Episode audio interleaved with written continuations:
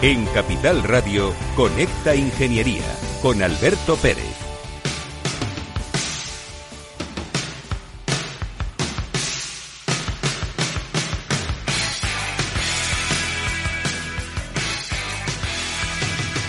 Buenos días, Chimortega, ¿cómo estás? Buenos días, Alberto Pérez. ¿Qué tal? Buena mañana, amigo. ¿Cómo te quiero? Qué grande eres, tío. ¿Cómo te sigo en tu programa Movilidad sobre Ruedas? ¿Cómo te mueves? Eres un puto maestro al que seguir, joder. Hay que hablar claro y cortita y al pie como yo siempre lo hago, ¿no? Pero por favor, ¿qué dices? Si esto es mutuo y recíproco, bien lo sabes. Oye. No, ¿qué sería de este mundo sin ingenieros, amigo Pérez? Pues querido, querido Ortega, cuéntame qué vas a hacer mañana con el cogitín, porque creo que es algo espectacular. Pues mira, el año pasado se hizo una locura y este año ha crecido hasta el punto de ya no ser una locura, sino ser una referencia. Mañana está el Madrid Motor Student en el circuito de Jarama. Durante toda la mañana estaremos allí con conferencias con los chavales de las 13 o 14 universidades que van a ir allí con sus vehículos, vehículos que son eléctricos o ya van con biocombustibles. Cuidadito. Y además, pues promocionando esa marca Madrid porque son las universidades que están en Madrid eh, presentando esa bolsa de empleo cualificada fundamental para que esos chavales luego encuentren trabajo y poner en contacto a esos estudiantes con las empresas. Eh, como no, y déjame que lo diga, fomentando el motor y la competición del motor, porque al final los chavales lo que hacen son coches y motos, Alberto, como bien sabes, y buscando patrocinios. Ahí está, porque, eh, porque esto- eso claro. es importantísimo, si no esto no sale adelante. que se nos llena la boca, señores políticos, de talento. Y obviamente el talento se consigue donde se consigue. Y aquí tenemos este punto de referencia. El equipo del Cogitín, eh, al frente de ello ha estado organizándolo Fernando Blaya, que es el vicedecano de, de nuestro colegio profesional. eh, y tiene un equipo detrás de gente que ha colaborado con él eh, de una manera brutal para sacar esto adelante. Le damos la enhorabuena, le decimos a todos los ingenieros que mañana escuchen eh, el programa de movilidad sobre ruedas para que podamos entender cómo es en realidad el trabajo del mundo de la ingeniería y lo que hemos dicho.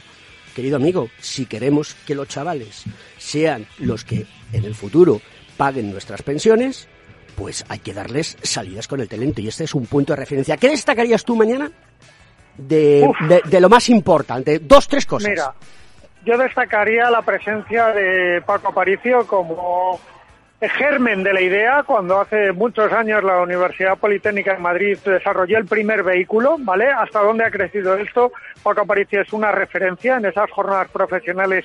No puedo por menos que, que de mi profesor destacar su presencia, pero sobre todo destacaría eh, a los chavales, a los chavales. Eh, se pegan noches enteras en los talleres sin dormir, eh, trabajan como negros, a última hora han tenido, los que tenían motores de combustión han tenido que modificarlos, que Repsol ha hecho un gran trabajo, hay que decirlo, cuando una empresa hace un gran trabajo para, para darles a cada uno el biocombustible que, que se adaptaba a su modelo, pero, pero han tenido que adaptar los vehículos para que funcionaran con ese biocombustible y fueran verdes, pues mira, a los chavales que destaco la, la, la puesta de largo de esos 13 proyectos y del talento que hay, que muchas veces nos olvidamos del talento que tenemos y por eso es muy importante la promoción de nuestras universidades y de nuestros ingenieros, que van a ser los que nos ah, adelanten el futuro eh, mañana en el Jarama.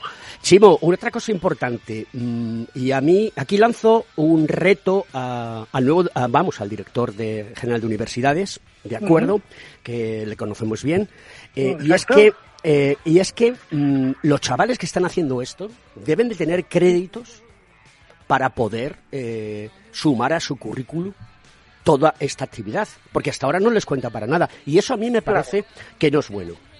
Eso es uno de los problemas que detectábamos el año pasado, eh, porque, claro, esto, aquí estamos todos, va a ser una fiesta, pero una fiesta muy seria, pero una fiesta, pero estos chavales salen a competir al extranjero con estos vehículos y compiten contra universidades y talento extranjero que hacen también sus proyectos, porque al final esto es una apuesta de largo de lo que son capaces de hacer como proyecto empresarial, más allá de lo que es el vehículo y el desarrollo del vehículo como proyecto empresarial. Y en España tenemos mucho talento, pero no lo apoyamos. No, no lo apoyamos. Y una de las cosas en las que no lo apoyamos es que las universidades con las que competimos en el extranjero, universidades alemanas, italianas, inglesas, francesas, de esos otros grandes mercados del automóvil y de la ingeniería de la movilidad, pues mm, sí, si les apoyan, si les dan créditos, si les cuenta para el currículum escolar haber hecho esto, mientras que en nuestro país los chavales se dejan la vida, como te decía, porque lo he visto y lo he vivido con ellos, eh, se deja la vida para nada. Y además para, de todo, para la satisfacción personal que se les produce o con esta nueva bolsa de empleo para encontrar un buen empleo, que no está mal, pero también estaría muy bien que les contara. Sí, de todo es muy interesante que las empresas que estén allí presentes empiecen a captar este tipo de personas, aunque no hayan tenido la titulación, y les vayan haciendo ver cómo funciona el mundo real en el que nos, en el que nos movemos. en el que, eso es muy importante que lleguen al mundo de la empresa, o sea, que, que, que hagan estos chavales, eh, si pueden tocar, como yo digo, palpar el mundo de la empresa antes de tener eh, que lanzarse al mercado abierto, eh, yo te digo que de los chavales que mañana van a estar allí en las tres universidades, si, si el mundo fuera normal, eh, todos tendrían que salir trabajando cuando acabaran, pero previamente todos tenían que haber tocado la empresa para poder desarrollar su trabajo desde el día uno que estén y que tengan su titulación. Di que sí, eso es perfecto. Oye, además de todo me ha contado un pajarito que vamos a hacer desde allí una serie de TikTok, de Instagram, con nuestra querida compañera Laura Eras, que es una crack del mundo de TikTok, y que vamos a hacer entrevistas a los chavales en directo, en vivo y en directo, para que bueno, les demos voz, a intentar ir un paso más. Estos chavales están acostumbrados a las redes sociales, vamos a echar una manita con eso también.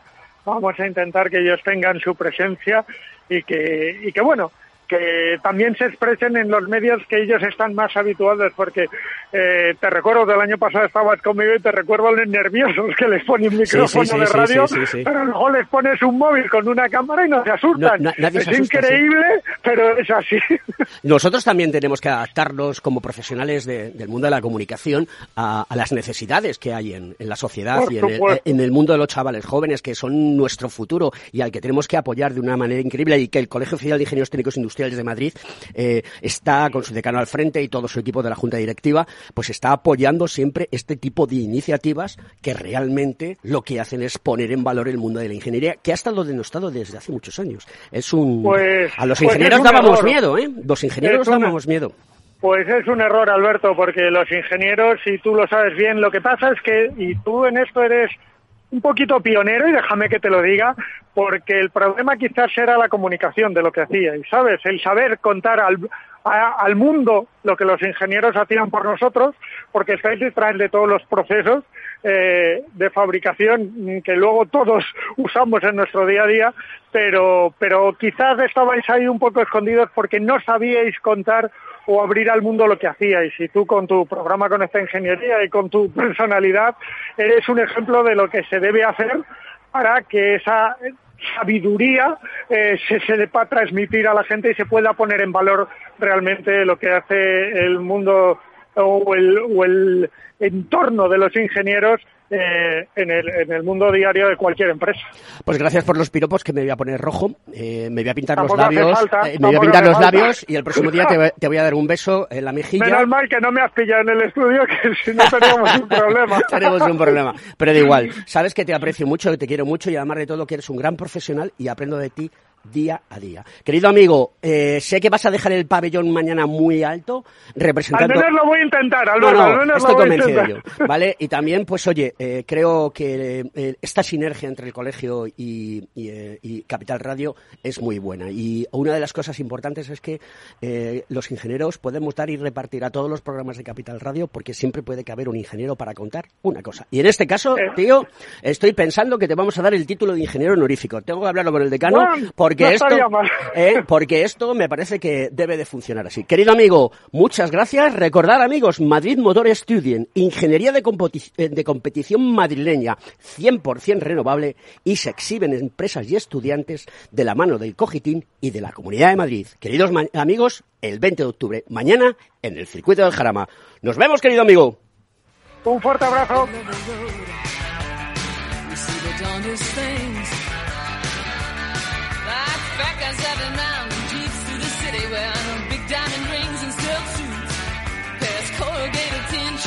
Conecta Ingeniería con Alberto Pérez. Según sondeos realizados por colegios profesionales, las licencias registran plazos de tramitación superiores a los 18 meses. Los encuestados afirman tener sentimientos de impotencia por los retrasos inaceptables y gravosos. En eCity, las licencias ya no son un problema. Gestionamos con celeridad tu licencia o declaración responsable de modo presencial o telemático. Te garantizamos trato personalizado, seguridad y solvencia. eCity es una entidad colaboradora urbanística del Ayuntamiento de Madrid con más de 10 años de experiencia. Solicita información, tu EQ de confianza, www.ecity.es.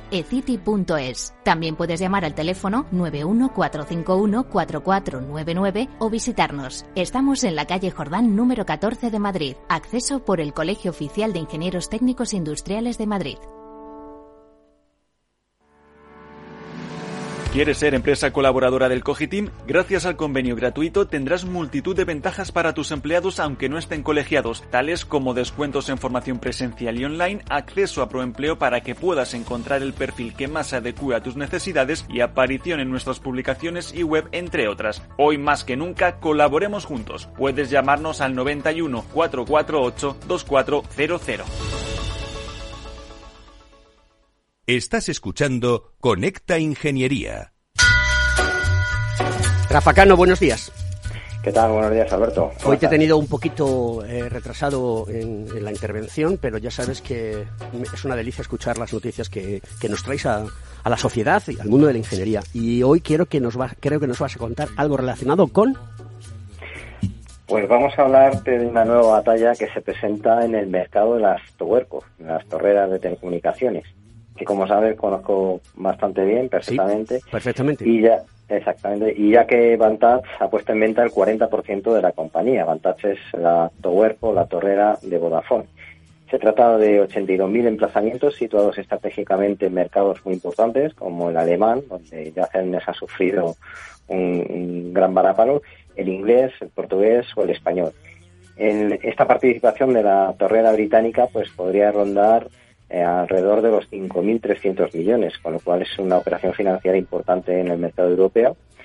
Eh, como te he comentado, Celnes ya no salió vencedora de la última puja en Alemania y por tanto se presenta como favorita para quedarse en los más de 20.000 nodos eh, alemanes que, tienen, que hay en ese país y tendrá como principal rival a la americana American Tower, que es la otra gran torrera que quiere expandirse en Europa las torres de telecomunicaciones pues se han convertido pues en un gran objetivo de los grandes acuerdos financieros, mientras que Celnes y la, y estadounidense American Tower compiten por expandirse en Europa debido al gran despliegue de la tecnología 5G eh, que está sufriendo ahora mismo pues todo el mercado de las telecomunicaciones. En esta operación también hay que tener en cuenta otros factores, los fondos de inversión, KKR y Global Infrastructure Partners, que actualmente tienen una participación importante en la compañía británica del 18% del capital. Por tanto, se espera que también puedan optar a esta gran puja. Celnes no lo va a tener fácil, puesto que hay problemas de competencia en el Reino Unido y Portugal. Y a, lo mejor también se los encuentra en Italia. Eh, todo esto viene por los motivos de cerrar la compra de Hutchinson en la en el Reino Unido y que eh, están esperando a, la aceptación del regulador británico. Por el contrario, eh, los nuevos dueños de las torres de Deutsche Telekom, Brookfield y Digital Blitz, pues se van a desmarcar probablemente de estos de esta puja donde que ahora mismo está todo, todos los inversores eh, poniendo sus ojos. Este baile de, de puja pues eh, comenzará el próximo mes.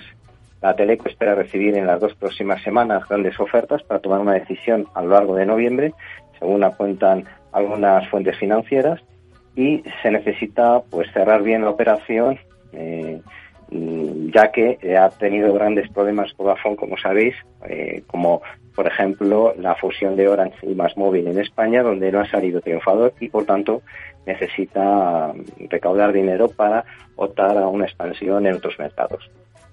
Y eso es todo, amigos, lo que quería contar esta semana. Querido amigo Rafael, eh, muchas gracias por estar siempre aquí contándonos cosas que son interesantes porque el mundo de las comunicaciones es fundamental y vital porque sin las comunicaciones no somos nada. Y hoy tenemos un invitado especial que yo tenía ganas de traer a esta asociación aquí porque vamos a hablar de energía, otro tema que te gusta a ti mucho y en este caso concretamente de fotovoltaica. Y no quiero que dejes de escuchar lo que resta de programa porque tenemos aquí a, a José Donoso. Buenos días, José. Hola, buenos días. Que es el director eh, general de, de, UNED, que es eh, una asociación que se dedica, José. A, difundir la energía fotovoltaica y hacer que se expanda en el mercado español. Pues queridos amigos, con todas las noticias que están llegando de energías, que tengo aquí unas cuantas recopiladas, no os perdáis la entrevista porque todos debemos de aprender. Rafa, hasta la semana que viene. Venga, hasta la semana que viene.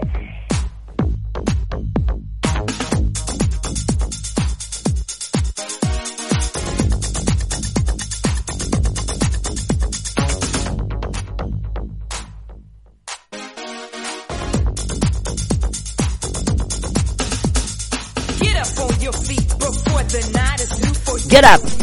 Levántate, pon tus pies arriba y vamos a empezar a funcionar porque estás escuchando Conecta Ingeniería, Capital Radio, los reyes de la mañana de los miércoles. Buenos días, Antonio Sousa. no has dicho esta boca es mía. Estaba Lleva, con las pastas. Llevas sin venir al programa. Bueno, miento. Hace unas semanas estuvimos juntos haciendo un programa precioso. Claro en Santiago de Compostela. Claro que sí. No le voy a contar a nadie el se pedazo mariscada que te cenaste. Se hizo lo que se pudo. Ten en cuenta que era octubre, tampoco... Ah, claro, encima es mal mes. Claro, no, todavía... Pero no son los que tienen R los que son buenos. Sí, pero septiembre flojea, octubre empieza... El percebe tiene que coger músculo, ¿sabes? O sea, que come proteínas como claro, yo para claro. coger... Sí, sí, sí, para coger fuerza. Al final ya sabes lo que pasa. Yo el marisco no engorda, a mí se me nota que, que, estoy esperando los meses en R porque, bueno, pues tengo que entrar en fase de descarga Uy, corporal. Eres como el, los osos. El cochinillo y el cordero me tienen recalentito durante claro. todo el año y luego ya me Eres como los osos. Sí, Eres sí, como sí. los osos. Comes Hiberno. y ahora hibernas como Dios. Claro. Hago lo que puedo. Te, te, quiero, amigo Sousa. José, bueno, ya has visto que este programa es súper divertido. Tratamos de hacer una, una difusión relájate porque estás entre amigos y, y nos vamos a divertir. Esto no Sacamos dos centollos ahora mismo y, y la apañamos rápido. Con, cho con, un chocolatito caliente. Eh, con, venga, va, no está, con, eso te conformas. Bueno, pues fenómeno. No, no, los centollos. Digo, ah, los centollos caliente. Bueno, Oye, escucha, no digas, no digas esas cosas porque este es un cocinillas y la lía, ¿eh? Mira, la yo me acuerdo una vez en Salamanca, en las ciudades universitarias en España, lo bueno que tienen es que te aprendes eh, la gastronomía internacional de una manera muy, muy graciosa. No ¿verdad? te enrolles, al, tu, y al tajo, rapidito. Es muy fácil ver gente tomando donuts de chocolate, incluso hasta con mostaza, cosa que era rara, pero llegan los extranjeros y, puedes encontrar cualquier cosa. Bueno, pues no vamos a hablar de donuts con mostaza, pero sí vamos a hablar de un tema que es fundamental, que es la energía. Y además todas las noticias que vienen son verdaderamente mm, difíciles y duras. Yo, hasta yo que soy ingeniero, macho, no soy capaz de asimilarlas, ¿no? Que va a subir un 200% la factura del gas que están hablando las eh, compañías distribuidoras y comercializadoras que la gente se baja, que le rescinden el contrato sin ningún tipo de paralización porque esto se va a desbordar. Pero resulta que hay un montón de barcos metaneros en el Mediterráneo esperando que entre el gas porque ya no damos abasto. Y resulta que los franceses nos quieren comprar toda la electricidad sobrante, porque tienen sus eh, centrales nucleares en mantenimiento. Los alemanes las están cerrando y ahora resulta que las van a seguir, eh, van a seguir permaneciendo. Pero también lo que parece ridículo es que eh, el precio que estamos pagando hoy del gas es mucho más barato, o igual que el del año pasado, pero como esto se paga a futuro, esto no hay quien lo entienda. A ver, José, tú que de esto sabes, un huevo y parte del otro. Eh, ¿Cuándo vamos a poder vivir del el sol de nuestro querido país llamado España? Pues ya, vamos a ver. El que quiera, ya, por lo menos en una parte de su consumo. Porque ahora mismo eh, la energía solar, con el recurso que hay en España, es decir, con las horas de sol que tenemos en España, y las posibilidades de eh, hacer economías de escala, tenemos territorio, tenemos eh, sol y la tecnología que es la misma en todas partes. Pero al tener territorio y sol, el precio del kilovatio hora que se produce en España con energía solar fotovoltaica es el más barato de Europa. Esto es una oportunidad para nuestra industria, porque podemos, ya estamos empezando a hablar de relocalizaciones de industrias que van a venir a España porque a través del autoconsumo industrial o a través de contratos bilaterales van a poder disponer de un precio kilovatio hora más barato que en ningún sitio en Europa. Pero los ciudadanos también, a través de ese autoconsumo en sus hogares domésticos. En este momento está impulsando estos precios al alza de la energía eléctrica, unidos a las subvenciones que dentro del programa de Next Generation ha dado el gobierno, que están gestionadas por las comunidades autónomas, está ah, provocando un boom. Hay 160.000 peticiones de subvenciones para autoconsumo. El año pasado instalamos 1,2 gigavatios, es decir, un 20% más que una central de potencia instalada, no de energía producida, ya que estamos entre ingenieros, eh, pero de capacidad de una central nuclear. Este año, seguramente, vamos a sobrepasar los 2 gigavatios nuevos instalados. Quien quiera puede ya estar disfrutando de los precios del sol, por lo menos en una parte. Un autoconsumo puede, sin almacenamiento, puede suponer un tercio de su consumo total. Te voy a hacer una pregunta difícil. En este programa siempre hacemos preguntas difíciles y yo tengo eh, la fea costumbre de hacerlas, ¿de acuerdo? Y, de todo soy bastante, bastante, ¿cómo se dice? Me alegro que me hagas esa pregunta. Pues venga, vamos a por ella. Eh, y, eh, mm, hablamos de autoconsumo, ¿vale? Yo estoy montando plantas de, autoconsumo, ¿de acuerdo? la empresa para la que trabajo, estoy montando una planta de autoconsumo para una fábrica, ¿de acuerdo? Y, también en mi comunidad de vecinos lo voy a hacer. Pero claro, me encuentro con que aquí hay un truco del almendruco con el rollo de las comunidades de vecinos y quizás con las comunidades energéticas. Si tú eres productor, tú haces con energía lo que te da la gana. No tienes por qué pasar por una comercializadora y una distribuidora para que te compre al precio que a ella le dé la gana la energía que tú produces. O sea, tú haces la, inversión y no la recuperas en la vida. ¿De acuerdo? Esto se tiene que solucionar porque tanto derecho tenemos los ciudadanos como tienen las distribuidoras en tener una calidad de vida lo suficientemente adecuada. Porque luego si me voy a los consejos de administración donde está la distribuidora y veo todas las puertas giratorias, digo, pero bueno, ¿esto qué es? Que alguien me lo explique. Eh, bueno, primero disiento de tu afirmación de que no lo recuperas en la vida. Sí, se recupera y en este momento, con los precios que tenemos, repito, en este momento, no sabemos por cuánto tiempo, esperemos que por poco, como ciudadanos, eh, sí se recupera. Y se recupera en unos tiempos relativamente rápidos. Una, un, por ejemplo, antes de esta crisis de los precios, de los precios altos, la recuperación de un autoconsumo doméstico estaba entre 8 y 10 años. Pero ahora, con los precios altos más las subvenciones, la recuperación de una inversión puede estar en los 3 años. 3, 4, depende de las horas de sol, de la capacidad que se tenga. Pero apuntas un problema fundamental. O sea, eh, se ha avanzado mucho en los últimos tres años, se han ido eliminando todas las barreras, el famoso impuesto al sol, muchas barreras administrativas. Una vergüenza lo del impuesto al sol, ¿eh? Bueno, eso era algo impresentable, un error histórico. Eh, y eso lo hizo el Partido Popular. Aquí a cada uno lo suyo, ¿eh? Sí, efectivamente. Eh, pero todavía quedan elementos que hay que mejorar en la regulación. Continuamos después de la publi. Entonces, ¿dice usted que su obsesión por la ecología viene desde la infancia? Hombre, quizás padezco un calentamiento de mi biodiversidad por baja capacidad adaptativa, pero tanto como obsesión...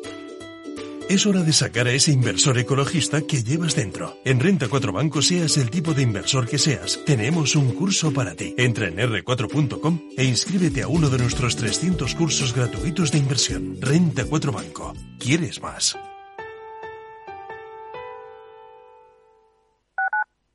¿Sabías que Madrid cuenta con 33 bibliotecas municipales y en ellas puedes unirte al club de lectura, escuchar cuentacuentos, inscribirte en talleres, conferencias, presentaciones de libros, participar en concursos? Las bibliotecas municipales van más allá de los libros. Anímate a descubrirlo. Infórmate en bibliotecas.madrid.es. Ayuntamiento de Madrid. Escuchas un podcast mientras te comes un yogur. Te tomas la última cucharada y reciclas el envase de plástico en el cubo amarillo para que se convierta en el altavoz de alguien que escucha un podcast mientras se come. En la economía circular, recicla siempre los envases de plástico de yogur en el contenedor amarillo para que el mundo no deje de girar. Ecoembes. Cuidar Madrid es sencillo entre todos. Ayuntamiento de Madrid. No pierdas detalle de todo lo que afecta a tus inversiones y a tu bolsillo. Toda la información en Mercado Abierto con Rocío Arbiza, de 4 a 7 de la tarde en Capital Radio.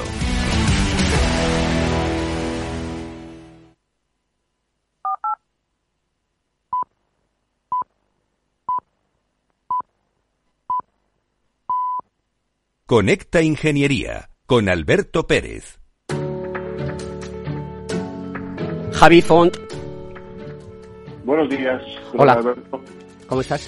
¿Qué tal? Bien. Bien, con momento cabreo y con momento de satisfacción porque avanza la tecnología para las personas que pueden parecer, bueno, úlceras por presión. Pues venga, quieres te cu- cuento. cuéntame lo bueno. Lo bueno es que eh, se ha creado un cojín antiescaras que se llama Núvolo, que es la nueva propuesta que puede revolucionar completamente de manera personalizada eh, bueno, la prevención de las úlceras por presión en personas con eh, importantes eh, estancias en sedestación, ¿no? Fundamentalmente para personas con lesión medular o personas que no tienen una movilidad muy adecuada, pues este, este, digamos, cojín de celdas, que tiene como ocho zonas distintas de alveolos, se puede regular con presiones totalmente ajustadas a un eh, microordenador que lo que hace es dispensar aire a las distintas celdas en tiempos eh, cortos para que eh, la mm, presión se reduzca pues dependiendo del lugar donde se encuentre ese tipo de alveolo. Suele pasar que en los isquios o en los cachetes, en los muslos, de tanto tiempo que una persona puede pasar sentado puede tener este tipo de, de. Y la tecnología en este sentido da la posibilidad de hacer esa regulación a través de, evidentemente, un experto que regule perfectamente cuáles son los puntos de apoyo para estas personas. Con lo cual, bueno, pues nos podemos un poquito despreocupar de estar mucho tiempo eh, con las posaderas encima de una silla de ruedas. Pues querido amigo, una, una noticia muy interesante para que esos pay points que tenéis las personas con discapacidad sean, sean solventados. Eh, creo que nos vemos eh, pronto, ¿no? La semana que viene vamos a, incluso a quedar a comer, ¿no? Tiempo. Pues creo que, que- creo que sí, porque como solamente quedas a comer con el amigo Sousa, Ah, claro, claro, yo claro. solamente os oigo cuando estáis de mariscada, pero yo me gustaría también poder despachar en esos momentos. Sí, dice que te está oyendo, tiene a Mi- a Miki el, cerrado, te está oyendo, te está oyendo. Ya sabes que tomo nota y cojo el volante cuando haga falta, hermano. Oye, no te pierdas, no te pierdas el programa de hoy. Sigue escuchando lo que está con nosotros José Donoso de, de UNEF, que Claro que y sí. hombre todo, eh, te lo tengo que presentar un día porque yo creo que con la falta de personas que va a haber para poder seguir montando fotovoltaica, yo creo que un colectivo de, de personas con discapacidad física y orgánica que también representas en, en la Comunidad de Madrid eh, con tu organización FAMA, puede ser muy interesante que, que llegues a acuerdos, pues porque puede haber gente que esté interesada en aprender a hacer cierto tipo de cosas y, Pues sí. y porque va- se va a necesitar mucha mano de obra, pero quédate con el programa y lo escuchas. De todas formas, fíjate si estaré pendiente del programa que me he enterado que fuisteis de mariscada, con lo cual te Pedrín. escucho, os escucho de principio a fin. No, yo solamente miraba, yo solamente miraba. Menos ya, mal, ya. menos mal que no me, Me tocó pagar. Yo solamente Me miraba. Corramos un estúpido velo. Venga, querido Que amigo. paséis buen día. Hasta luego. Un beso, cuídate, hasta luego.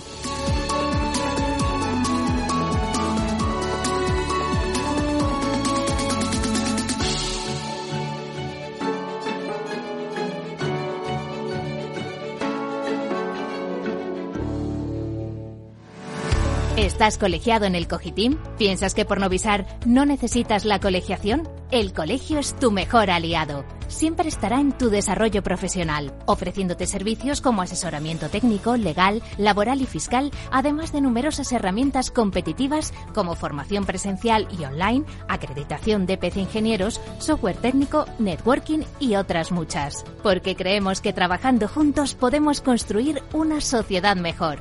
Colégiate. Más información en www.cogitim.es.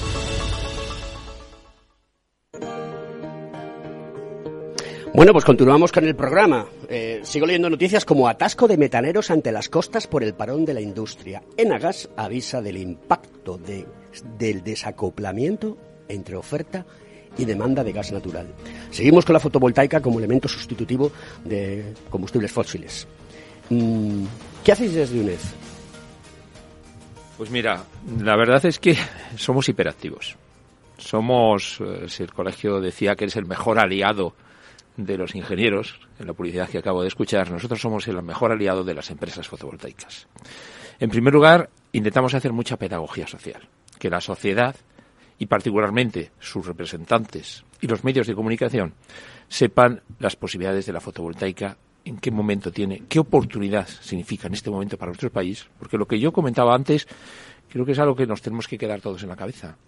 Desde la revolución industrial España nunca ha tenido acceso a una fuente de energía más barata que ninguno de sus competidores industriales. Esta es la primera vez. Entonces no se puede desperdiciar esta ocasión. Me gusta decir que no sería darnos un tiro en la pierna si desperdiciamos esta oportunidad, sería darnos un tiro en la sien. Sobre todo para determinadas regiones de España en las que no pasa otro tren. Y valga la redundancia. Sí, eso es cierto. Pero esas lo están aprendiendo, por ejemplo. Extremadura lo ha entendido muy bien. Y está creciendo Está siendo manera una tecnología líder. Hace poco coincidió en un acto, un acto precisamente de entrega de nuestros certificados de excelencia a las empresas que están haciendo todo bien desde el punto de vista de integración socioeconómico y de integración ambiental. Y el presidente decía, en la historia de Extremadura va a haber un antes y un después de la energía fotovoltaica. Vamos a pasar de ser una región de emigrantes a una región de inmigrantes. O sea, y esto se puede extrapolar al conjunto del país. Esta oportunidad no se puede desperdiciar, entonces nosotros intentamos que lo conozca la sociedad.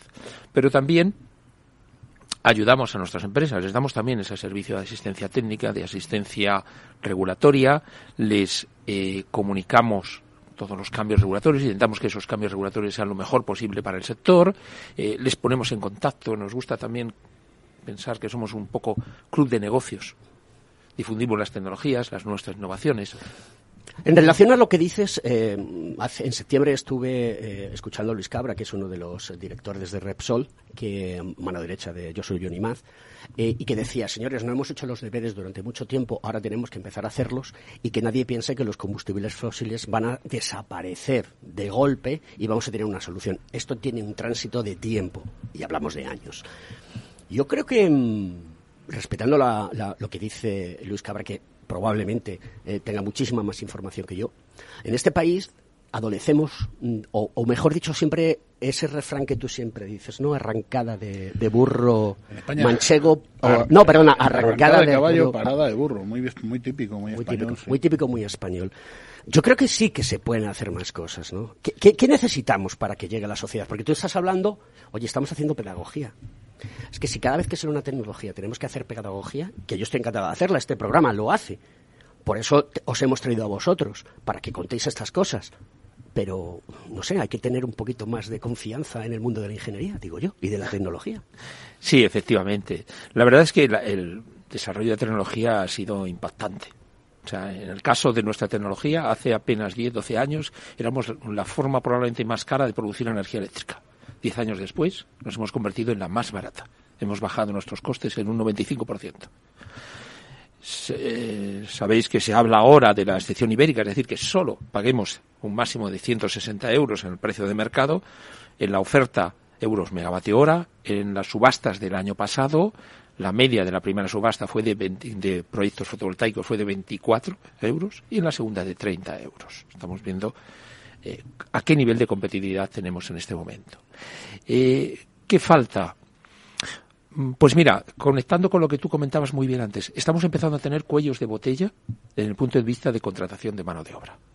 En lugar en- necesitamos ahora de manera urgente que los currículos académicos de las ingenierías y de la formación profesional se adapte, porque nos estamos encontrando con esa paradoja que puede que los ingenieros de hoy estén estudiando tecnologías que ya nunca se van a aplicar y el mercado esté demandando ingenieros que no están formados adecuadamente, que luego tienen que ir a... Eso ya te lo digo yo, la universidad no lo va a hacer. Y está la gente está equivocada, ¿eh? Y yo tengo grandes amigos, profesores universitarios, yo todavía conservo profesores de mi época de, de estudiante, ¿de acuerdo? Que incluso eh, ya son amigos personales y este fin de semana he estado con ellos, ¿de acuerdo? La universidad tiene ese gran problema. No es capaz de adaptarse ni en tiempo ni en forma. Entonces hay que buscar otra serie de, de- de- de posibilidades. Y, por ejemplo, los colegios profesionales, nosotros hacemos formación fotovoltaica. Si, nosot- si vosotros como entidad decís en nuestro colegio, eh, mirar, necesitamos esta formación para los profesionales. A muerte con vosotros. Pues ahí, mira, acabamos de firmar, mm, precisamente acabamos de firmar un convenio hace unos días con la Universidad Antonio de Nebrija para evolucionar en este sentido. Porque es fundamental. Encantado si me, te cojo el guante para buscar formas de colaboración, para formar profesionales, porque tenemos una gran demanda. Y en este momento, además, pues esto está produciendo que los salarios en su sector se, eh, incrementen. O sea, hay una, se hay incrementado de forma importante. Una inflación, ¿no? Sí, y una canibalización entre empresas. Oh, bueno, es increíble. Eso es increíble. Hay una volatilidad, incluso en mi propia asociación, pues la gente se va. Me la quitan. Te la quitan, efectivamente, te la roban. Ahora todos estáis en busca y captura de un jefe de estudios que estuve pululando. Sí, sí. El, el, eh, hay, en general. Entonces, pero es una ineficiencia.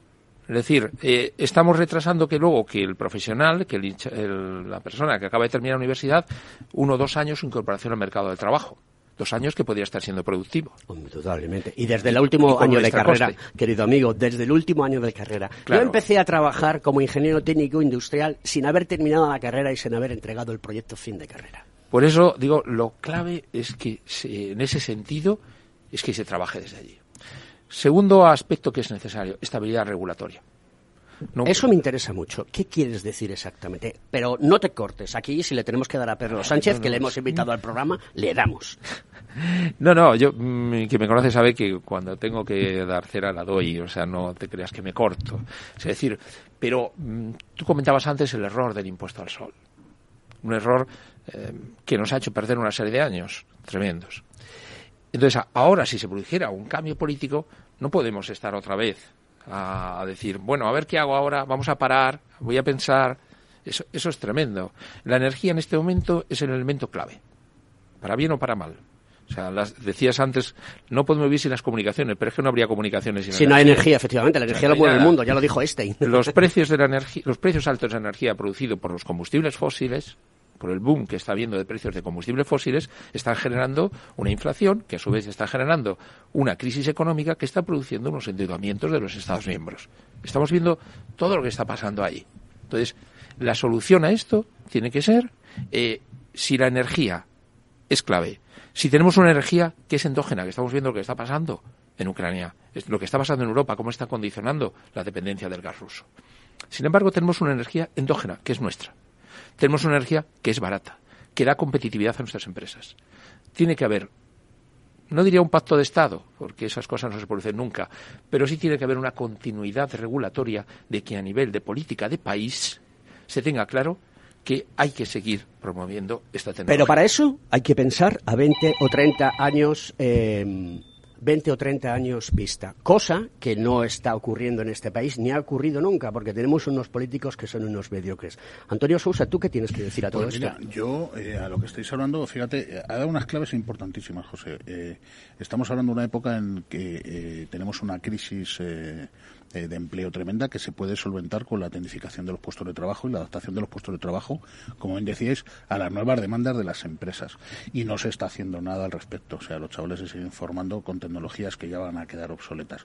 Luego estoy diciendo que además eh, tenemos una capacidad energética que puede hacer que determinadas zonas de España, tú hablar de Extremadura, eh, recordemos a, a Extremadura, Andalucía, zonas donde hay mucho sol y donde la industrialización ha sido pues lenta o inexistente y que ahora pueden eh, Castilla-La Mancha, Castilla-León, efectivamente, ¿no?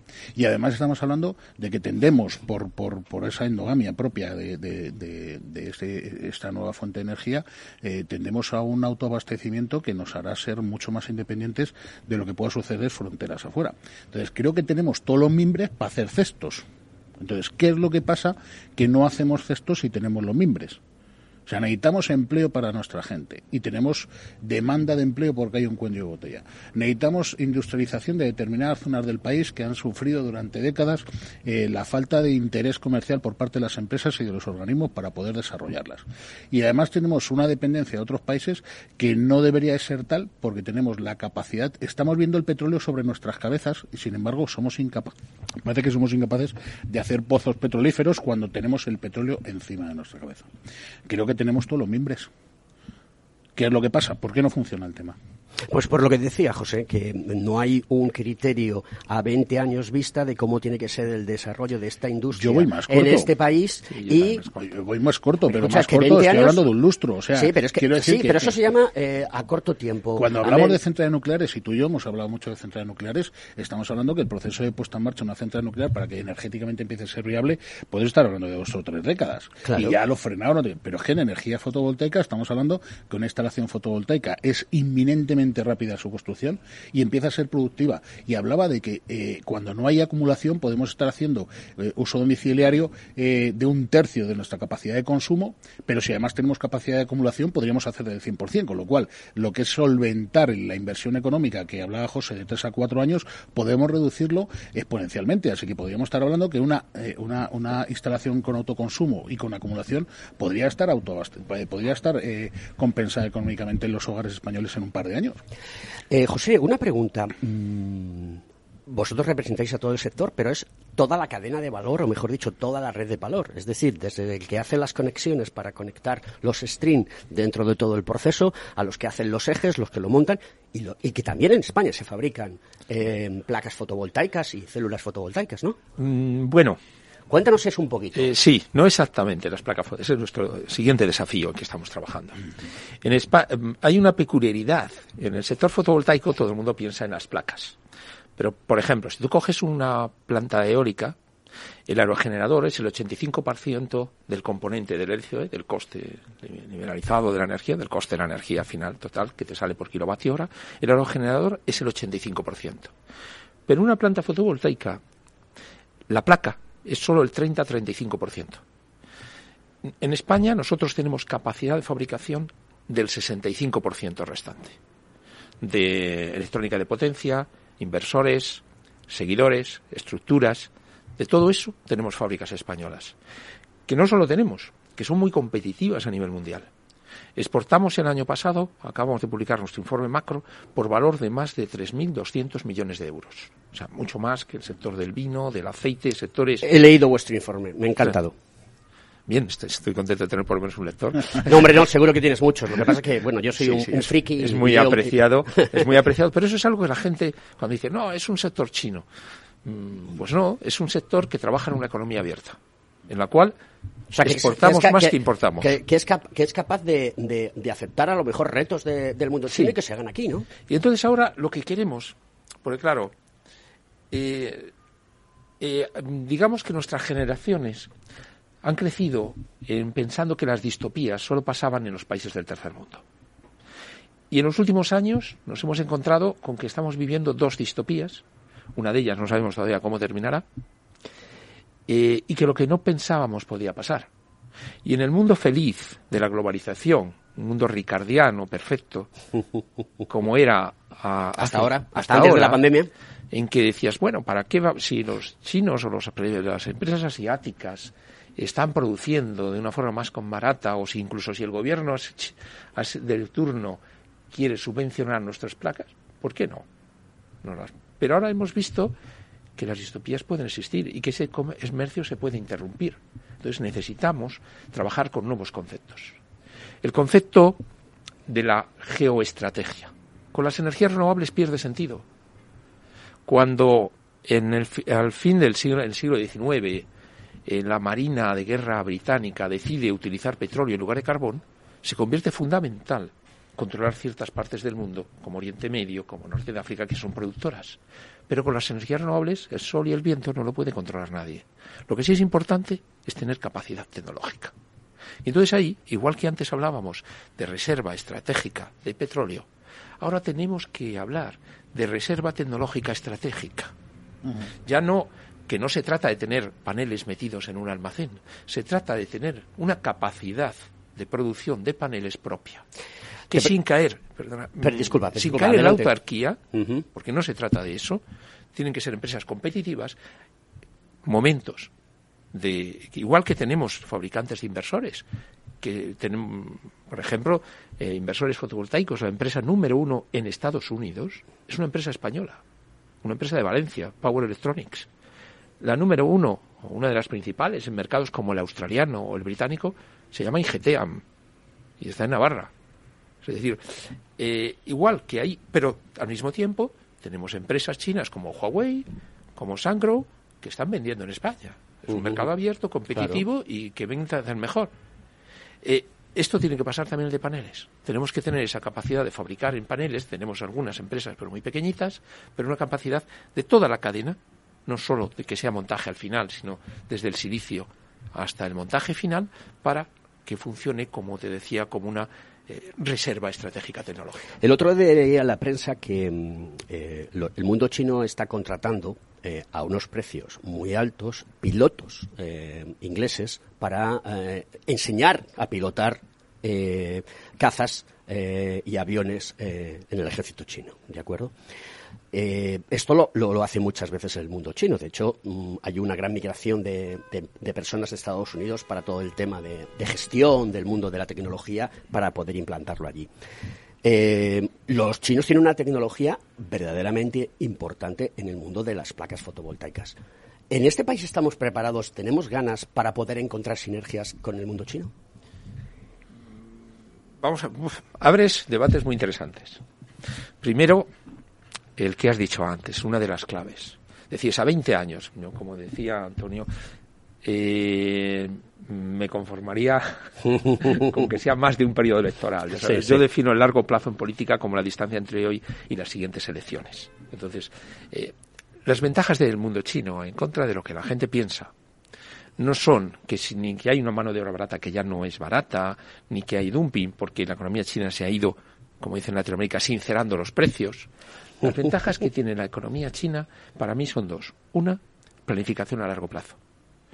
En la economía occidental se vive, las empresas se viven, por un lado tenemos esa planificación que decía política, que es de hoy a las próximas elecciones, en este momento es un año, pero luego tenemos también la tiranía de la bolsa, de los resultados de las empresas, que obligan a una política muy del corto plazo. Mientras que una empresa china se puede permitir planificar a más largo plazo, captar conocimiento, captar gente y hacer apuestas a largo plazo. Y segunda, mira, hablaba antes, mencionaba el caso de Huawei. Huawei, sabéis que en 5G va dos años por delante de Apple. ¿Por qué? ¿Por ayudas del gobierno chino? No, es una empresa privada. Huawei dedica el 20% de su facturación a I más D más I. ¿Sabes cuánto dedica Apple? 1,5. Entonces, esa es la gran diferencia. ¿Podemos hacerlo en España? Sí, podemos hacerlo. Podemos hacerlo porque en España tenemos conocimiento. Fuimos pioneros. O sea, mm, detalle un poco anecdótico, yo llevo en esto, como ves, tengo más canas que tú. Yo ya tengo unas cuantas. El, eh, en el año 90-91 el 50% de toda la capacidad mundial de plantas de placas fotovoltaicas se fabricaba en España. Sí, de eso me acuerdo perfectamente porque había multitud de trabajos que pedían personas para trabajar en el mundo de las plantas Claro, fotovoltaicas. En, en aquel momento el mercado mundial era de 2-3 megavatios. Claro.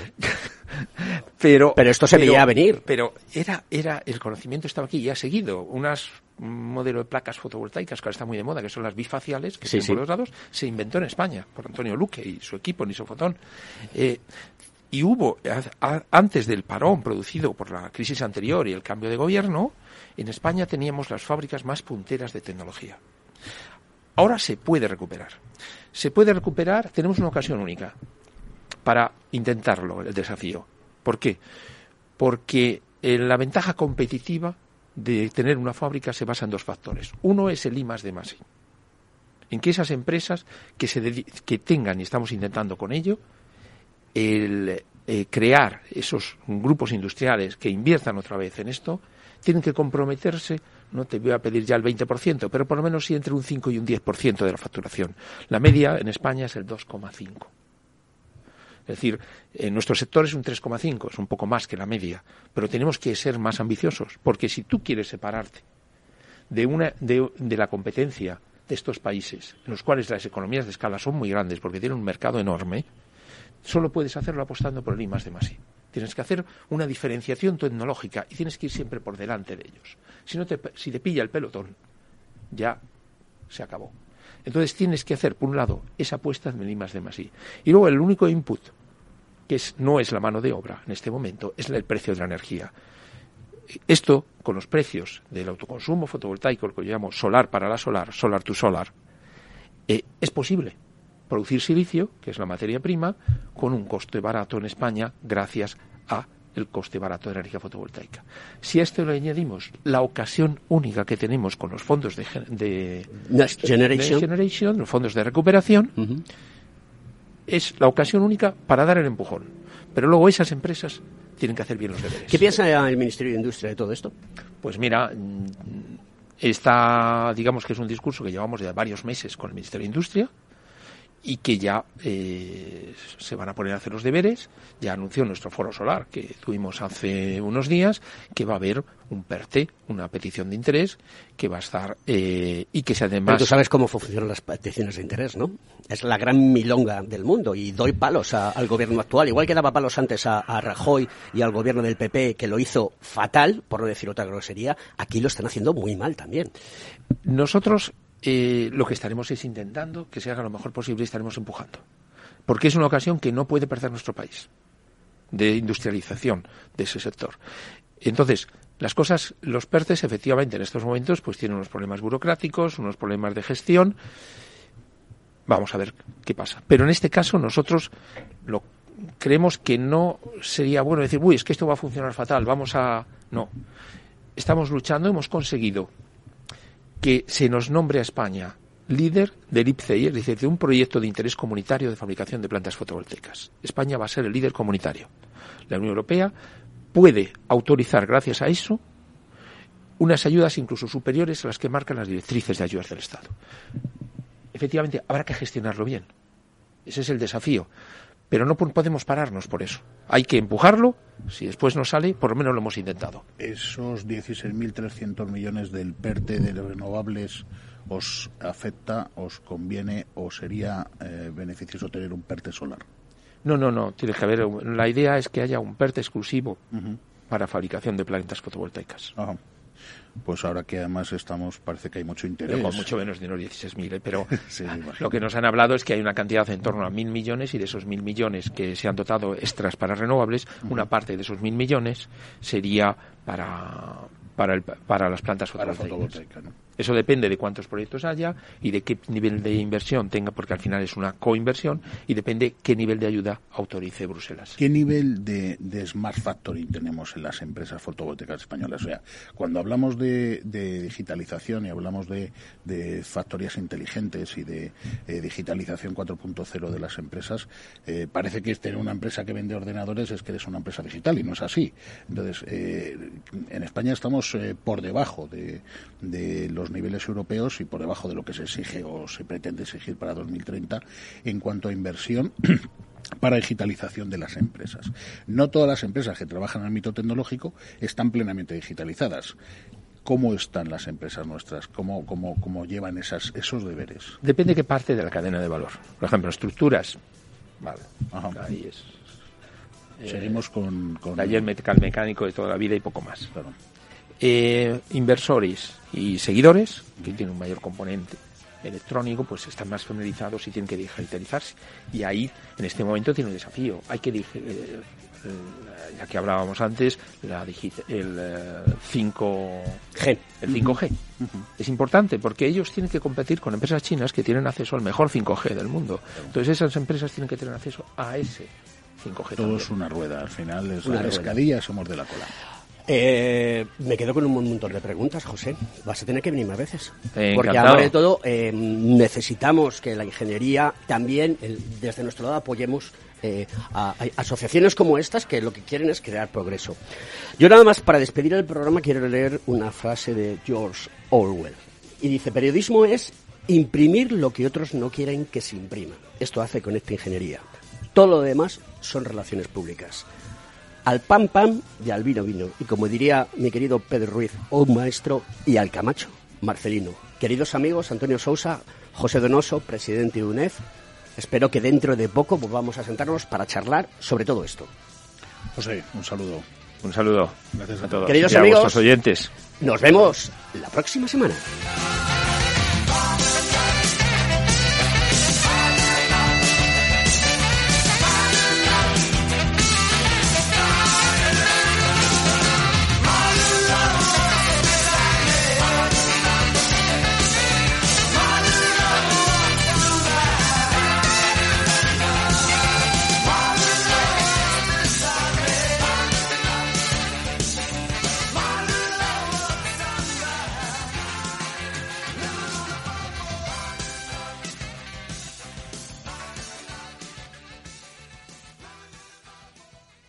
Frente a los impagos, vitamina D, la fórmula de información empresarial exclusiva de Informa para minimizar los riesgos y facilitar la toma de decisiones. Descubre Data Powered by Informa, la solución perfecta para tu negocio. Consulta al especialista en Informa.es.